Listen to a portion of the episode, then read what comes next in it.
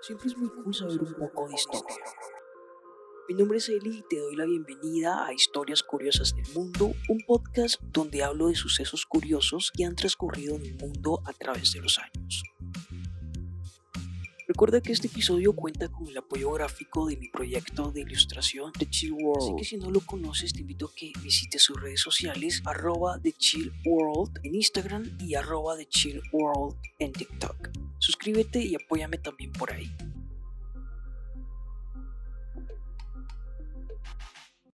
than it was when it closed its doors. It is possible, of course, in a very few places, that when the banks resume,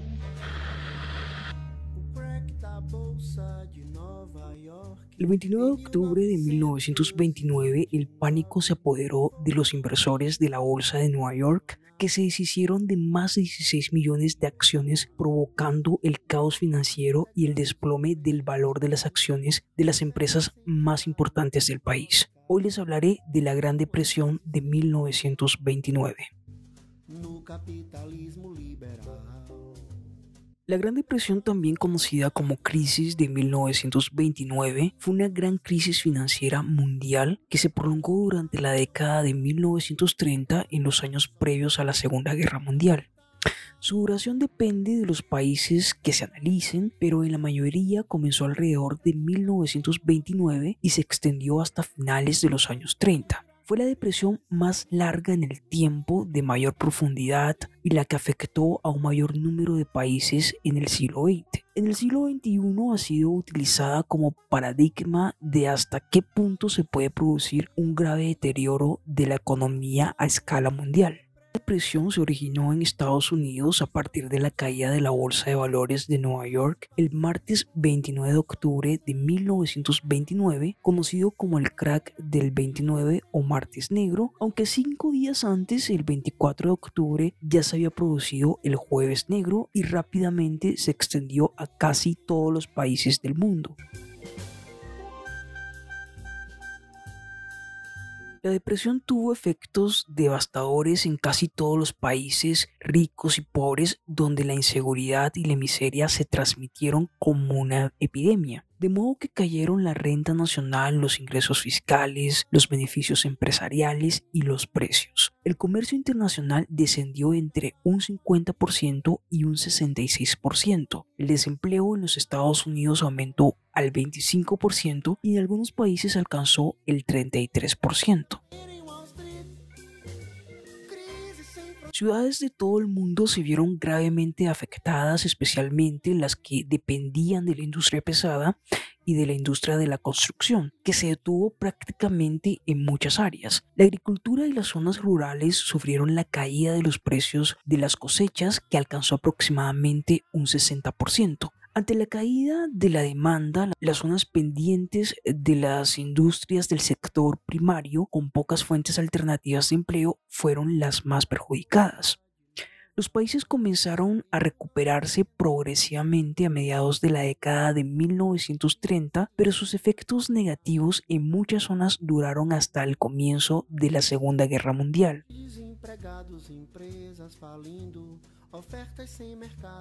La elección de Franklin Roosevelt como presidente y el establecimiento del New Deal de 1932 marcó el inicio del final de la Gran Depresión en los Estados Unidos. Sin embargo, en Alemania, la desesperación de la financiación exterior a principios de la década de 1930 y el aumento de las dificultades económicas proporcionaron la aparición del nacionalsocialismo y la llegada de Adolf Hitler al poder que posteriormente daría inicio a la Segunda Guerra Mundial. La Primera Guerra Mundial tuvo consecuencias económicas profundas y duraderas al poner fin al orden económico internacional existente desde la segunda mitad del siglo XIX. Supuso un descenso demográfico directo e indirecto de alrededor del 10% de la población europea y de un 3,5% del capital existente. Desde el punto de vista financiero, el conflicto bélico conllevó un gasto público descomunal en Europa, financiado por deuda pública tanto interna como externa, que supuso la multiplicación por seis de la deuda ya existente. También generó la creación de dinero, lo que supuso una fuerte presión inflacionista.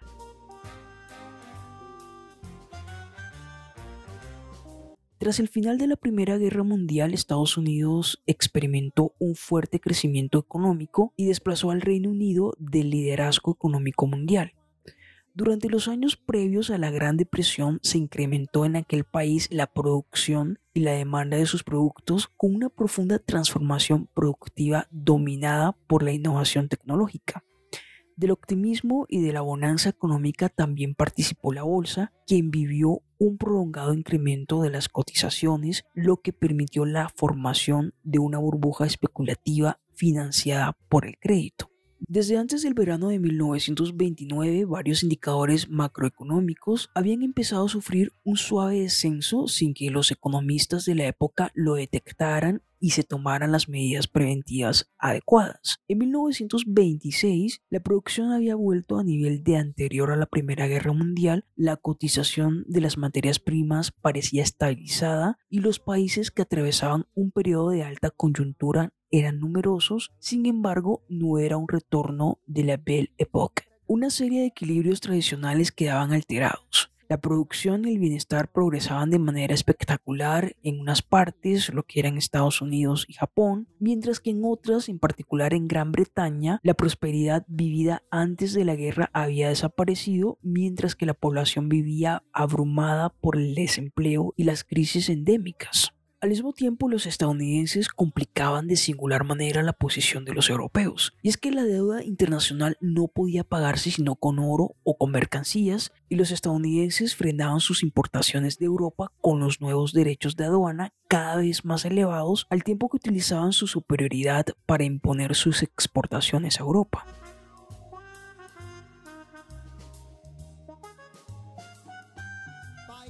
La inexistencia en los Estados Unidos de un sector bancario fuerte de ámbito nacional y la quiebra inicial de algunos bancos hizo que la crisis bancaria se extendiera por todo el país, lo que multiplicó los efectos de la crisis.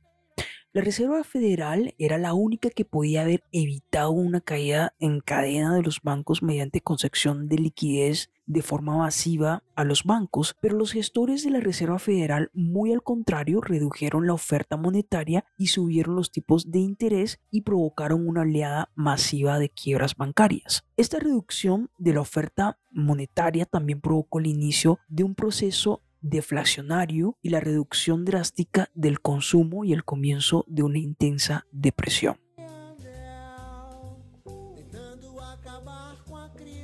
La depresión subsiguiente fue la peor de la historia estadounidense. Durante al menos tres años y medio, todos los indicadores sociales y económicos reflejaron un progresivo deterioro de la situación. En 1932 el Producto Interno Bruto, el PIB, había disminuido un 27% y la producción industrial un 50%. La inversión ni siquiera alcanzaba para el mantenimiento de las instalaciones existentes. Bajo estas presiones el sistema bancario acabó por derrumbarse. En 1933 el desempleo llegó al 25%, solo en 1940 se recobró el nivel de producción previo a 1929 y esto debido al estallido de la Segunda Guerra Mundial. Durante los primeros años de la depresión, esto entre 1929 y 1932, el índice general de precios en los Estados Unidos disminuyó a un 35,6%. Muchos economistas piensan que este proceso de deflación fue responsable de la profunda y duración de la depresión y también parece probable que esta prolongada deflexión solo fue posible por la política del sistema de reserva federal de disminuir la oferta monetaria.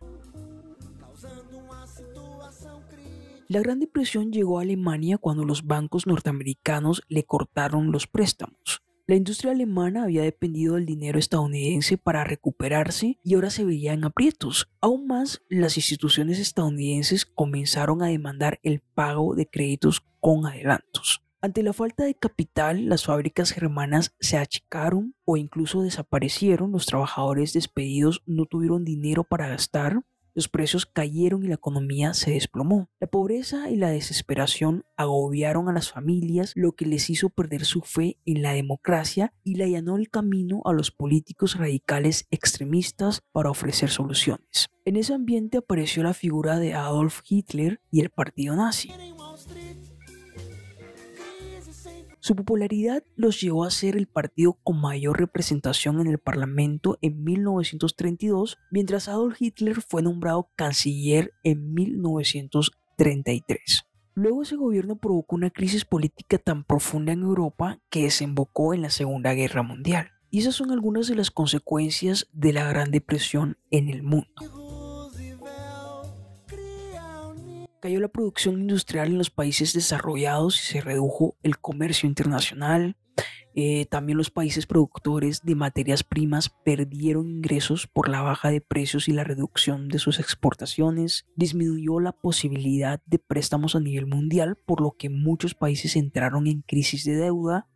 También tuvo auge la teoría económica keynesiana, John Keynes afirmó que el Estado debería intervenir en épocas de crisis para equilibrar la moneda, estimulando el consumo en la población y la creación de empleos. También el malestar económico en Europa contribuyó con el apogeo de los movimientos políticos contrarios al capitalismo y al liberalismo, entonces cobraron fuerza las propuestas fascistas y comunistas en los años que precedieron a la Segunda Guerra Mundial. También hubo consecuencias políticas en la Gran Depresión en Estados Unidos. Primero, la elección de Franklin Delano Roosevelt como presidente. El republicano Herbert Hoover era el presidente cuando sucedió el crack de 1929. Como era adecto a las ideas del mercado libre, no quiso que el gobierno interviniese para apaciguar la crisis, por eso se le culpó de no haber tomado medidas para detener la catástrofe.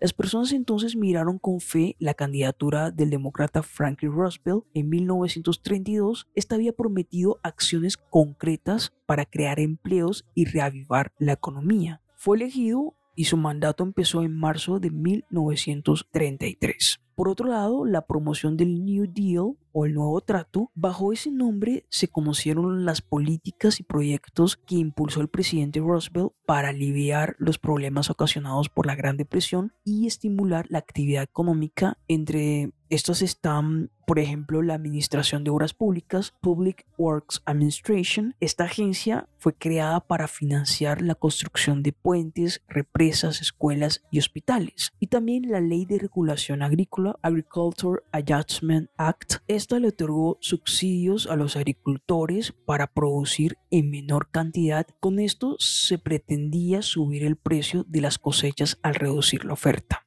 Por último, la expansión del rol del gobierno y el establecimiento de regulaciones económicas. Los programas del New Deal aumentaron la responsabilidad del gobierno en la vida de los ciudadanos para atender necesidades económicas apremiantes y para regular prácticas financieras se establecieron las siguientes agencias. La Seguridad Nacional, el National Security Act, creó el programa de seguridad social a través de pensiones para trabajadores jubilados, así como también el financiamiento de un seguro temporal para personas desempleadas. Y el segundo, la Comisión Nacional de Mercado de Valores, Securities and Exchange Commissions, encargada de vigilar la bolsa de valores en contra de posibles manipulaciones y malas prácticas financieras.